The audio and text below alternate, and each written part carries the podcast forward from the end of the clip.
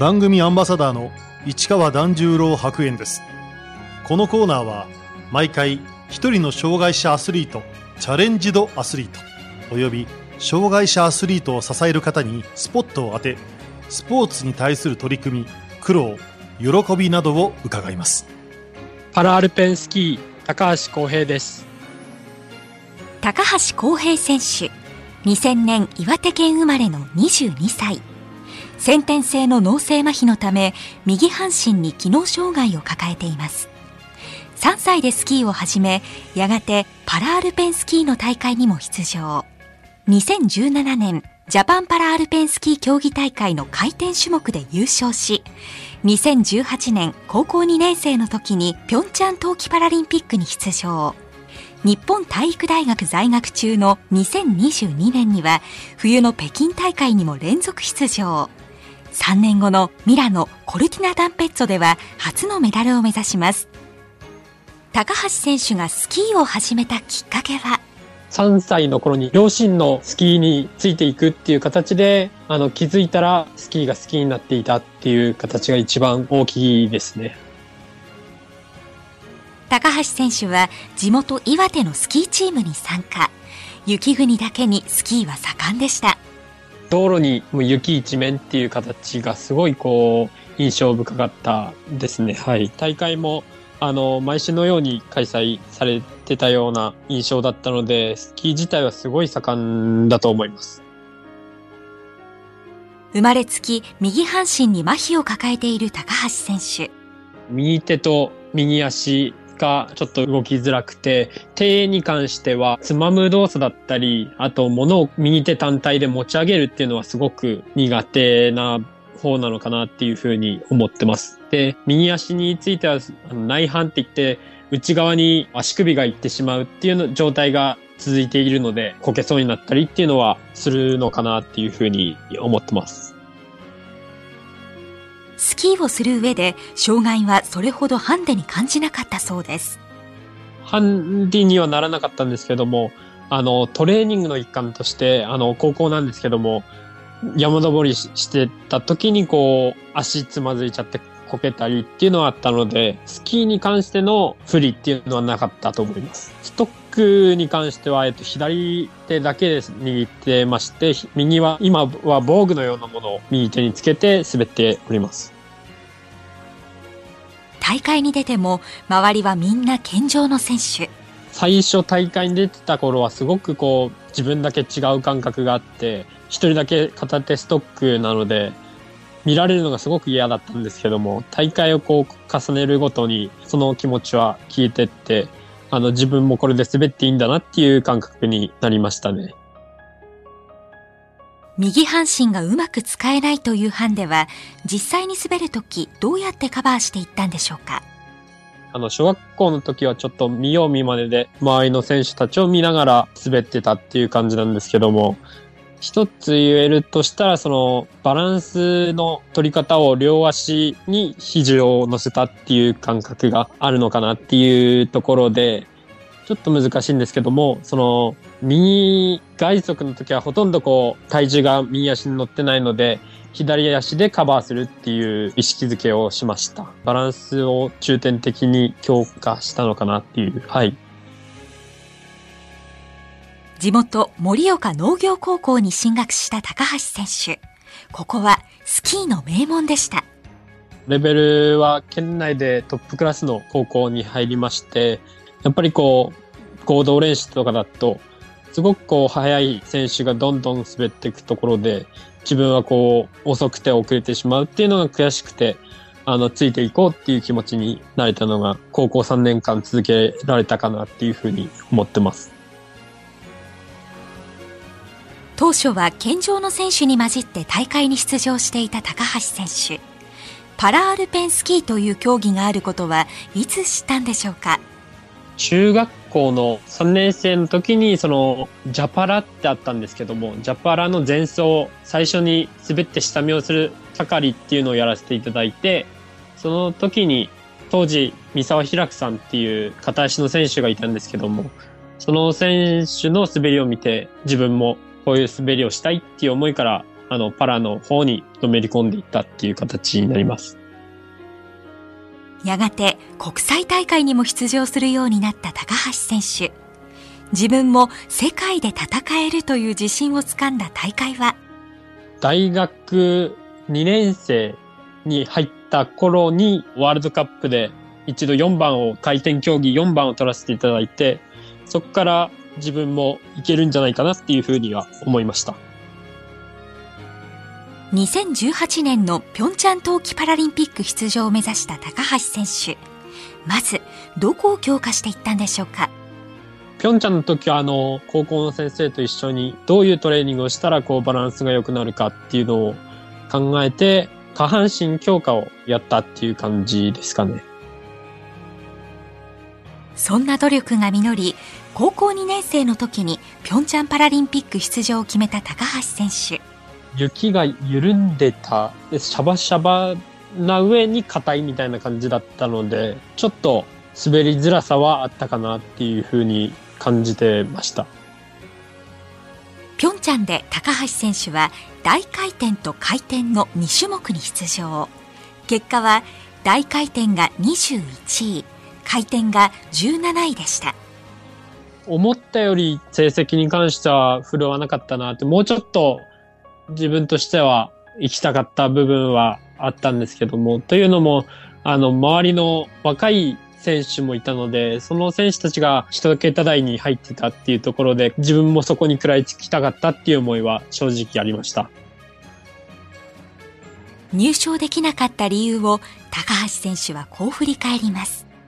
まずフィジカル不足っていうところが、あの、一番に挙げられるんですけども、やっぱりこう体幹の、特に右側体幹ってそんなになかったところで、こう、雪を抑えるっていう、抑えるって言い方が合ってるかどうかわかんないんですけども、こう、エッジを立てて切っていくっていうのが、まずこうできなかったので、落とされて落とされてっていうのが反省点でして、そこがこう改善されてくれば、あの、もっといい滑りができるのかなっていうふうに当時は思いました。ピョンチャンで大回転が21位で終わった後、高橋選手は思い切った行動に出ました。気合を入れるために丸坊主やろうかなっていうふうに思いました。選手村の中にある散髪屋さんでちょっと切ってもらって、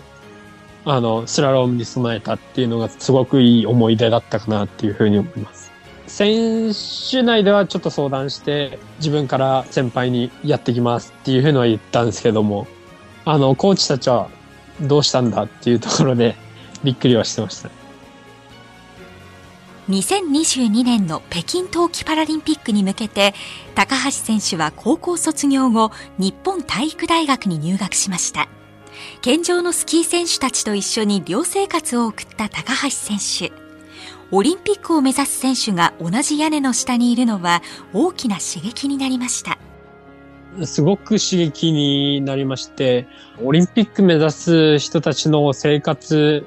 っていうのをこう、間近で触れさせていただいたので、自分も真似できるところは、すごく真似させていただいたっていう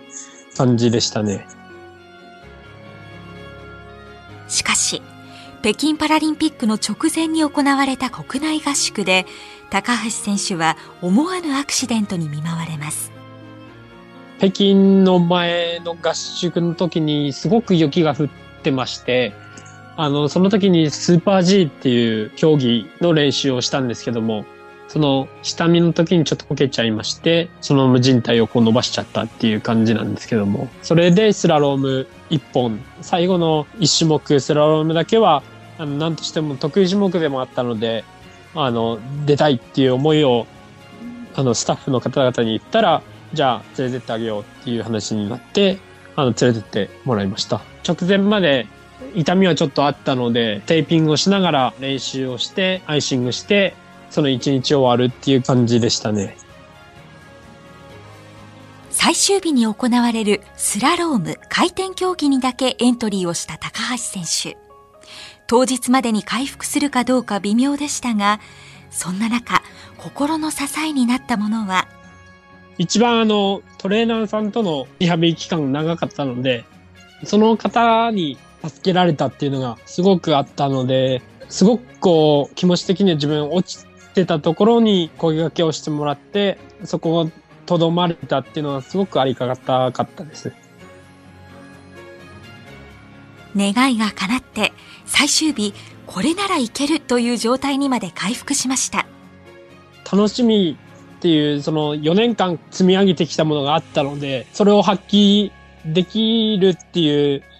気持ちですごいこう高ぶってはいました。やっと自分の出番が来たんだなっていう感覚ですごく嬉しかったです。ある程度こう、雪質的に自分の中で好きな方だなって思ったので、これならこう、いつもの滑りができれば、ある程度のところまでは持っていけるかなっていうふうに思ったので、スタートは立位の2番目だったんですけども、すごく楽しみでしたし、早くスタートしたいなっていう思いでした。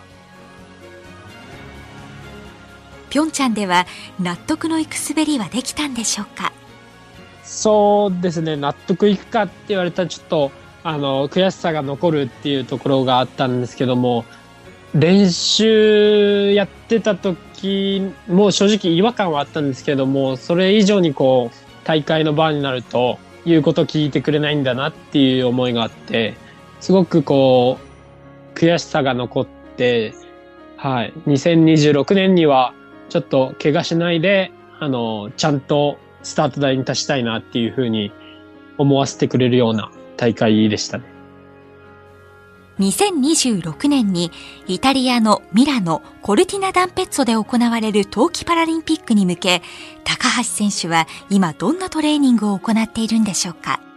？2026年に向けてはちょっと一旦チーム外になってしまったっていうのもありまして、個人での競技活動っていう風になるんですけども、今まで教えてきてもらったことはたくさんあるので、自分でトレーニングを組み立てるっていうのはできますので、そうやってまず、あの、一から積み上げて、陸トレやっていければなっていう風に思ってますし、スキーの雪上に関しても、新しい環境で、新しいコーチのもとで技術を学べるっていうのは、自分の中ですごくありがたいことなので、あの、一から技術をまた洗い直してパワーアップできればいいかなっていうふうに思ってます。現在高橋選手はウェブ系の企業で働きながら競技を続けています。所属先はですね、株式会社コムニコっていう SNS マーケティングをやられている会社に就職させていただきまして、そこであのトレーニングと、あと SNS の自分の広報活動をするっていうのが業務としてやってますので、自分はこういうことをやってるんだっていう、その、社会にどういうメリットを与えられるかっていうのを考えながらやっていければなっていうふうに思ってます。高橋選手はウェブ上で、パラアルペンスキー高橋公平ってどういう人間？一から書いてみたという自身のこれまでの歩みについて自分の文章で綴っています。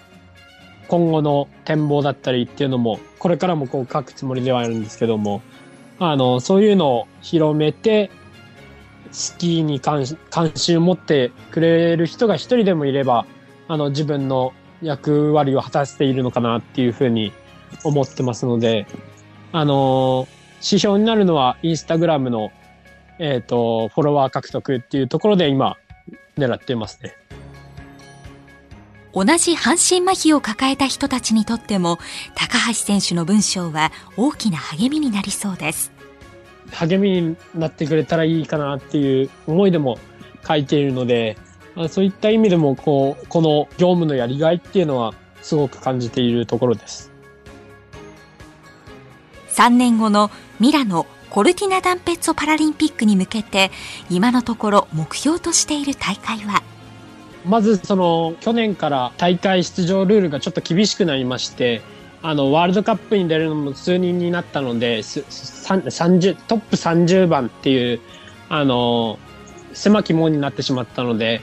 あの、そこに出れるようにポイントをヨーロッパカップで取っていくっていうのが一つ自分の果たすべきことになってまして、12月、1月頃から転戦しながらポイント獲得に向けて転戦していこうかなっていうふうに思ってます。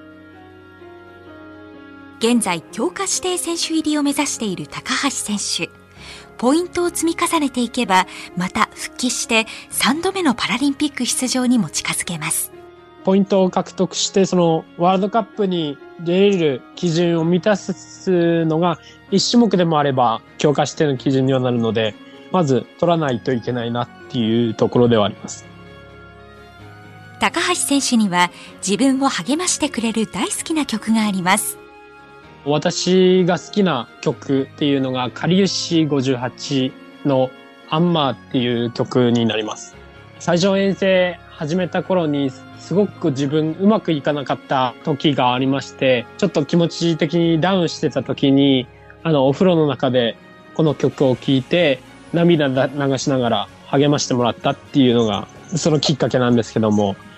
湯船に浸かりながら、あの、ちょっと気持ちを落ち着けようっていうことで入ってた時に、その曲を流して、いい曲だなっていうふうに思いました。高橋選手にこれからの夢を伺いました。やはりあの SNS マーケティングの会社にもいるっていうことで、パラスキーっていうのを広めたいっていうのがすごくここ1年就職してから出てきたことでして、あの、まだまだパラアルペンスキーって何っていう人たちもいるので、正直いるので、そういう人たちをこう、自分から引き込むっていう、そのパラアルペンスキーっていうの、こういうのがあるんだよっていうのをやっていきたいですね。自身も仕事として手掛けているネット関連では動画の発信もしているんでしょうか？動画の発信もインスタの方でもやりますし、資料作りは今しているっていうところで、あの、企業さんだったりに、こう、講演だったりに行かせてもらって、こういう選手もいるんだよっていうのを広められれば、ファンがついてくるのかなっていうふうに思います。インスタグラムのリーチ数っていうのを見てみると、かなりこう、伸びていたので、かなりの人たちにこう見てはもらってるのかなっていうふうに思ってます。自分の滑りでここを見てほしいというところは？自分の長所としまして LW9 の2って言われている自分のクラスの中ではすごく俊敏に動ける方だだと思うのでその中でどういう動きをするかって言われたら、その俊敏さを生かした動きを強化していけばなっていうふうに思ってます。はい。今ちょっと練習しているのが、右足があまりバタつかないような滑りっていうのを意識していて、右足でこう、踏めてはないんですけども、切れるような滑りをあの今後目指していくので、そういうところ成長過程を見ていただけたらいいのかなっていうふうに思います。高橋選手にパラアルペンスキーの魅力を伺いました。パラアルペンの魅力としまして、あの、自分が思うこととしましては、あの、誰一人として同じ滑りをする人がいないっていうところにすごく魅力を感じています。っていうのもこう、ある部分を使って、あの、